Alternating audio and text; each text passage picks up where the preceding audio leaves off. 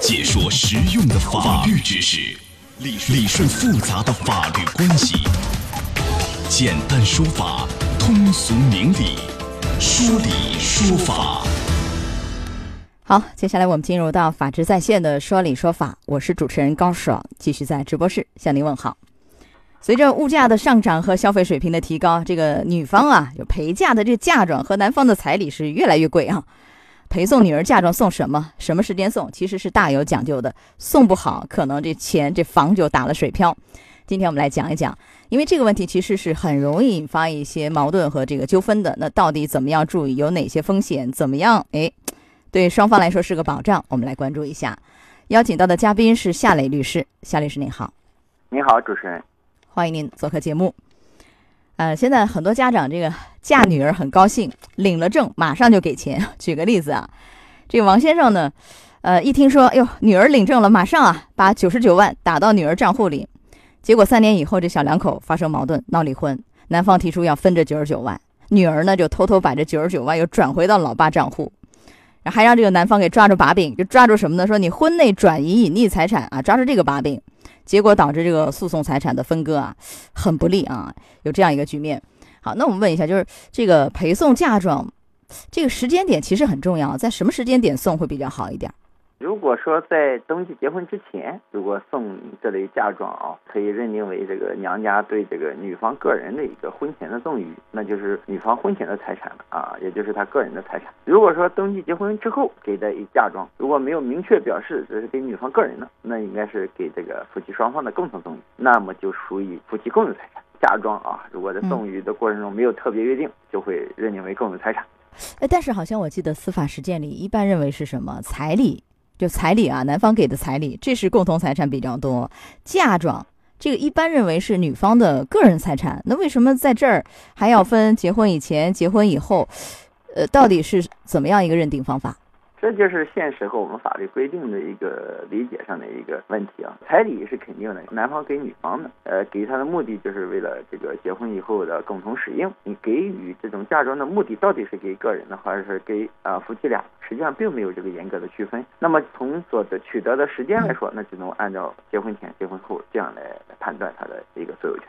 确实，我也是认为这个更为科学和合理、合法一些。从结婚以前给的，那就是等于是给女方的个人财产了。结婚以后，如果没有明确是给其中一个人的，那就是对双方的一个赠与。一般来说是这样，但是司法实践当中确实有一种观点认为，呃，这个嫁妆一般是女方的个人财产啊。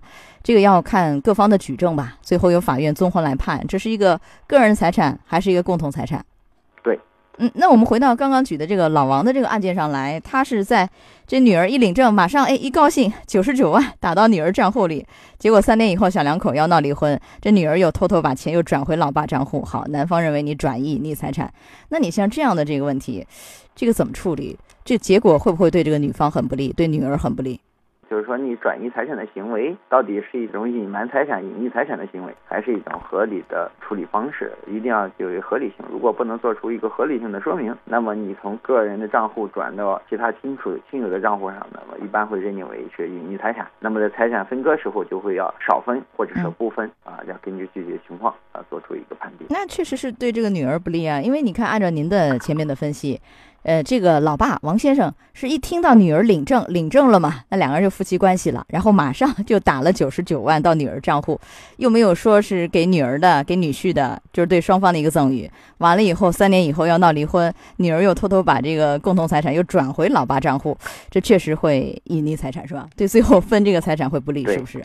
因为你一开始这种赠与行为，原则上是认定为夫妻共有。你说三年内九十九万块钱可能一直在一个账户内放定期存款，这个可能性都不是很大了。还有一个更为复杂的，可能现实中你这种钱打过去之后，他通过呃一种转移账户啊、各种使用啊、投资啊各种，可能会造成财产的混同。那么在实践中可能就更加更麻烦，是吧？就更说不清，更有可能认为是一个共同财产。所以说这个陪送嫁妆啊，这父母绝对是。啊，好意也充满爱意的是吧？充满祝福的，但是你这个时间节点你把握不好，有可能最后就真的这本来是个人财产的结果变成一个共同财产，会有这样的问题。所以把握好这个时间的节点。好，这是一个。还有就是这个嫁女儿要风光嘛？怎么风光？送钱，就是一筐一筐现金，有这样的啊。这个家里条件好，送一筐一筐现金。当然，这个由此而产生的纠纷也很多。但是你送这个现金真的好吗？我们还是以老王这样一个案例，假设这个老王啊，在结婚以前送给女儿一千万，啊，作为一个嫁妆，女儿在婚后就用这一千万。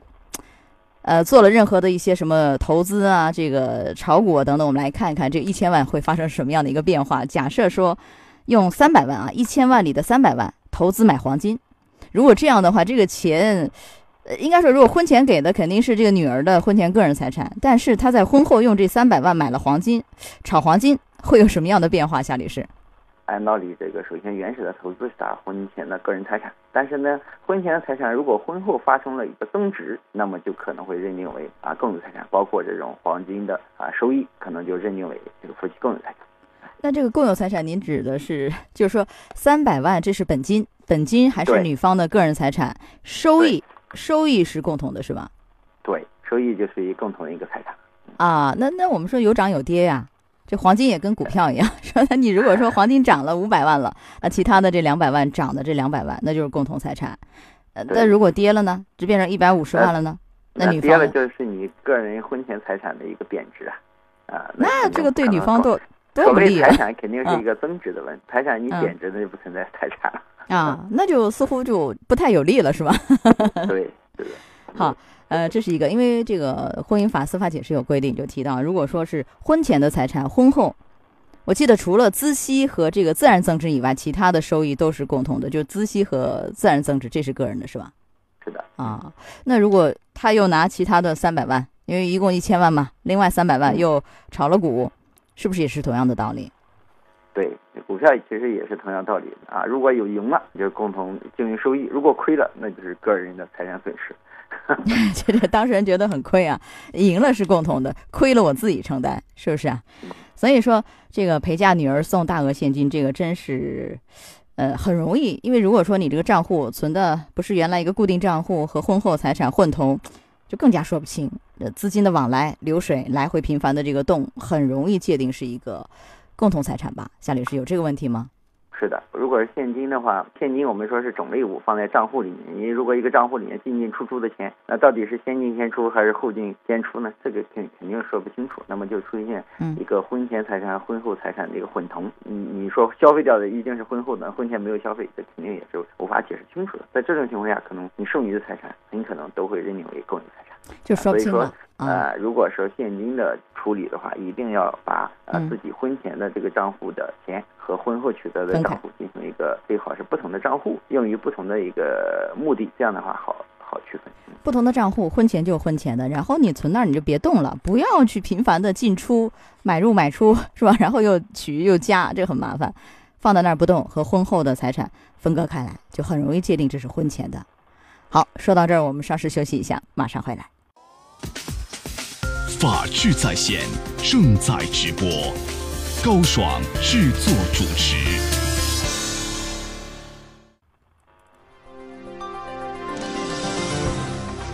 陪送女儿嫁妆送什么？什么时间送？大有讲究，送不好打水漂。法治在线继续为您讲述。前面我们讲的是这个陪送女儿嫁妆，送的是现金啊，一筐一筐现金，这个条件好了，很多家搬着一筐筐现金就来了，送给女儿，或大笔钱就打到女儿账户上啊，这个其实要处理好。还有一些父母会送房子，条件也很好，送房，你陪嫁妆送房，这个会有什么样的风险？如果说婚前送的，这显然是女方就女儿的这个个人财产。婚后送的，如果写到女儿名下，我又是全款买的，这也是女儿的这个个人财产吧？但是如果说你没写清楚，那是不是没说清，是不是也就是一个共同财产了？夏律师，您分析一下这个送房的问题。也就是我们婚姻法的解释三曾有一条规定，就是说，其实说不管婚前婚后了啊，呃，一方的父母出资为自己的子女购买这个不动产，而且产权登记在一方的子女这个名下，那么这就认定为是对于啊自己的子女的赠与，那么这个财产，也就是说这个房产就属于这个夫妻一方的个人财产。但是要全款买，对，一定付首付不行。下面就是说复杂一点的，嗯就是说，如果说你出现登记在双方名下，那这时候可能就是啊，我们就认定为他共有财产了啊。如果说你不是全款，只是付了一部分首付款，嗯那么贷款部分啊，小夫妻啊这个婚后共同偿还，那共同偿还的部分也是共同的以及增值啊嗯都是共有财产。对啊，所以要是婚前买的，然后要这个登记在自己孩子名下的，这是一种，就是对自己孩子一个赠与，婚前个人财产；要不然你婚后买也行，登记在自己孩子名下，而且要全款买，也是对自己孩子一个赠与啊。那还有一些复杂的，你比如说，因为前面我们举的老王那个案例，他有一千万，一千万在婚前就给了女儿当嫁妆，然后呢，因为前面讲了有三百万是这个投资啊，三百万是炒股啊，还有四百万是吧？这四百万如果买房，如果这四百万啊一分不多一分不少，刚刚好就 买了这个房子，这是不是也是一种他女儿的个人财产吧？你给分析分析。对啊，这是明确的，因为他拿着赠与给他的钱啊，一方购买了个人名下的房子啊，这是肯定没问题的。啊，婚后也是哎拿这四百万买行吗？呃，它只是一个个人财产的形式变化，就是说你从现金的形式变成了一个房产的形式，那肯定还是个人财产，这个没有问题。但是如果说你钱不够，又贷了款，啊、或者说你买了房子又加上老公的名字了，啊、或者说钱不够又增加了婚后的所得啊、钱加在一起去购买，这样的情况下都有可能会认定啊、一部分为这个夫妻共有财产。也就是说，如果是呃父母给的这个钱刚好够，刚好够，无论你婚前买、婚后买，它其实都是呃个人财产，是吧？是这意思吧？对。但如果是不够一定，是登记在个人名下。对，登记在个人名下，但如果不够又加钱了，又加名了，那就有可能认为是共同财产了，性质就转变了嘛。是的。还有一些父母会，就是说按照一些当地的习俗吧，因为男方买房，女方呢就出这个装修的钱。但是好像以前我们讲过，这个装修的钱这么一掏，钱也没少花，因为装修也很贵，但是呢就很不划算。我记得原来我们讲过一个案例啊，是这样，就比如说这个男方在结婚以前买了一套房啊，按揭买的，这个房屋价值五十万，首付二十五万，婚后共同还贷是二十五万。然后女方呢，在结婚以前也掏了二十五万，就男方花了二十五万，女方花了二十五万，但女方花的这个钱是装修以及买这个生活用品，然后两个人共同还贷。结果五年以后呢，这个房屋价值涨到一百万，这个时候离婚了。最后怎么判的？法院是这么判的，让很多人心就凉了啊，是说这个房子归男方所有。然后呢，因为结婚的时候男方女方都花了二十五万，离婚的时候这个男方得到了价值一百万的房子，因为房子是增值了，这房产是男方的。女方得到了男方补偿的二十五万，以及使用了五年的生活用品，因为这个装修是贬值的。就同样两个人当时都花了二十五万，最后男方拿了一个一百万的房产，女方只拿回了当时二十五万，把原来那个钱拿回来，别的一分也没有。所以从这个角度来看，我们我记得原来提醒大家，就是你最好还是少花装修的钱，不如把这个钱投入到房产上，可能会更好一点，是不是，夏律师？呃，是的，因为我们讲的房产它属于不动产，从目前的这个社会环境上都是不断的增值啊，还没出现这个很大的 贬值问题。而对于房屋的装修，实际上它是一种天赋行为。嗯这种天赋行为呢，它对房屋的价值会有一些增值，但是毕竟装修它会有一个使用年限啊，过了一定使用年限之后，它的价值就啊微乎其微了，它是不断贬值的。所以说，刚才主任给的建议就是说，嗯如果说涉及到共同购买房屋的话，啊，最好大家啊共同购买，登记在说两人名下，对吧？真的要发生纠纷，嗯大家分割的时候，也是相对来说处理以平分为原则啊，适当的照顾这个妇女儿童啊，从这个利益上呢，可能是啊公平合理的一个结果。对对，双方来说都更加的公平合理，更有保障。哎，你看男方也花了二十五万用来买房子，女方也花了二十五万用来装修，最后呢，这女方就很亏啊，就只是拿回了当时的二十五万，男方拿了一个一百万的房产。所以，如果你有这个钱，不妨两家或者小夫妻俩一块儿去买房，共同加名啊，共同写在这个房产证上，对双方都有保障。好，最后夏律师您再提示一下，就是说这个父母送女儿嫁妆，怎么样更好的保障这个财产？就呃，从哪些方面？就怎么样？从父母的角度来说，怎么样我把这个钱给我自己的孩子？这个有没有一些说法？是的，这个确实，因为现在这个家中啊越来越大，呃，要有必要进行一个财产的规划啊，现金一定要分开账户，就是说婚前取得的财产啊和婚后取得的财产啊，用不同的账户进行一个管理，啊避免财产的混同。第二个就是说，父母对子女的赠与，很多情况下时候如果没有明确啊归属一方，那么就认定为双方。呃，我的建议就是说，一定要书面的约定，就是说在赠与的时候就进行一个约定，我给这笔钱，或者说给什么其他的有价值的东西，归属于一方还是双方进行一个明确的约定。如果说约定，比如说我是想给女儿的嫁妆，那我是私下里和我女儿签这样一个协议，约定一下，还是要？和女婿也在场一起签，怎么处理更好，减少矛盾？赠与不需要跟夫妻双方进行一个约定，因为你赠与谁，你只要跟被赠与人进行约定，甚至你单方进行一个声明都可以。嗯，因为赠与是一个单方行为，为了避免争议啊，进行双方约定那当然更好了，对吧？啊，但是从法律上讲，只要跟男方约定就行了。那私下里和自己孩子约定一下就可以了啊。是的，嗯。但是你赠与之后，他怎么处理？比如说你赠与一方的房子，他愿意又加上老公的名字，这个就没办法了，这不是你赠与能解决的问题，是吧？啊，这是第二个。第三个就是我们觉得啊，保险啊、信托啊，都是一个法律上更有保障的一个方式。你比如说，你给子子女购买一个保险，对吧？约定受益人就是一个子女一方啊，或者说把财产设定一个信托，设定信托受益人设定为。子女一方，如果这种方式你不是太了解，可以找一些专业的人士做咨询一下。嗯，您说的这个保险，就是因为保险有的也可保险一般来说是一个人寿险，我们讲的是人寿险。呃，因为人寿险它会存在一个啊受益人的问题，父母可以作为投保人，呃，被保险人可以是父母，可以是子女，呃，受益人就选择你子女一方就 OK 了啊，这就是他的个人财产了，是吧？这是一个最简单的一个保险的设定方式。那信托是什么意思？很多人不懂什么叫信托呀？